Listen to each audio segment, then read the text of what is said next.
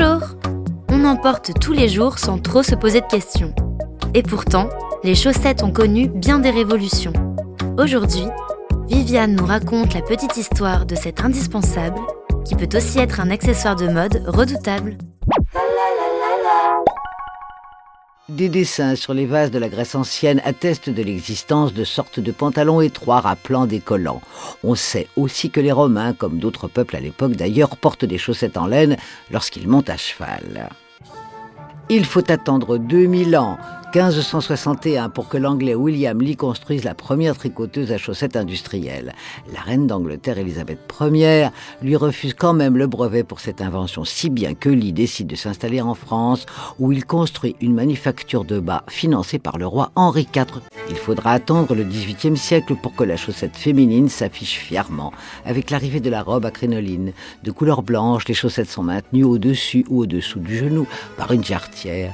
Après 1789, les révolutionnaires relancent la chaussette pour hommes, refusant de porter les bas de soie des bourgeois. Là en 1866, l'américain Lamb construit la première machine à tricoter à vaste échelle.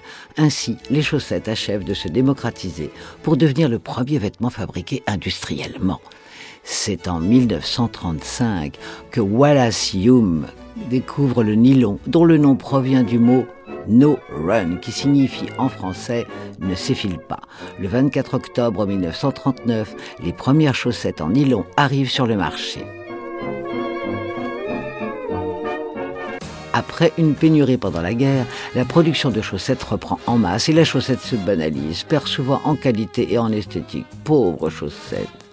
Depuis quelques années, quelques marques redonnent leurs lettres de noblesse aux chaussettes en se spécialisant dans le haut de gamme. D'aucuns ont même tenté de faire le buzz avec la chaussette claquette. Mais dans l'ensemble, on ne peut pas dire que ça ait marché.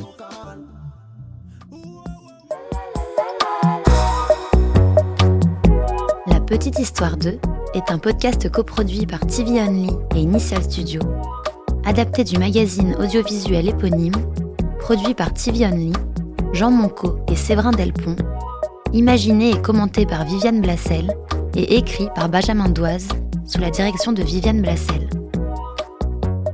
Production éditoriale, Sarah Koskiewicz et Louise Nguyen, assistée de Sidonie Cotier. Montage et musique, Johanna Lalonde. Avec les voix de Viviane Blassel et Louise Nguyen.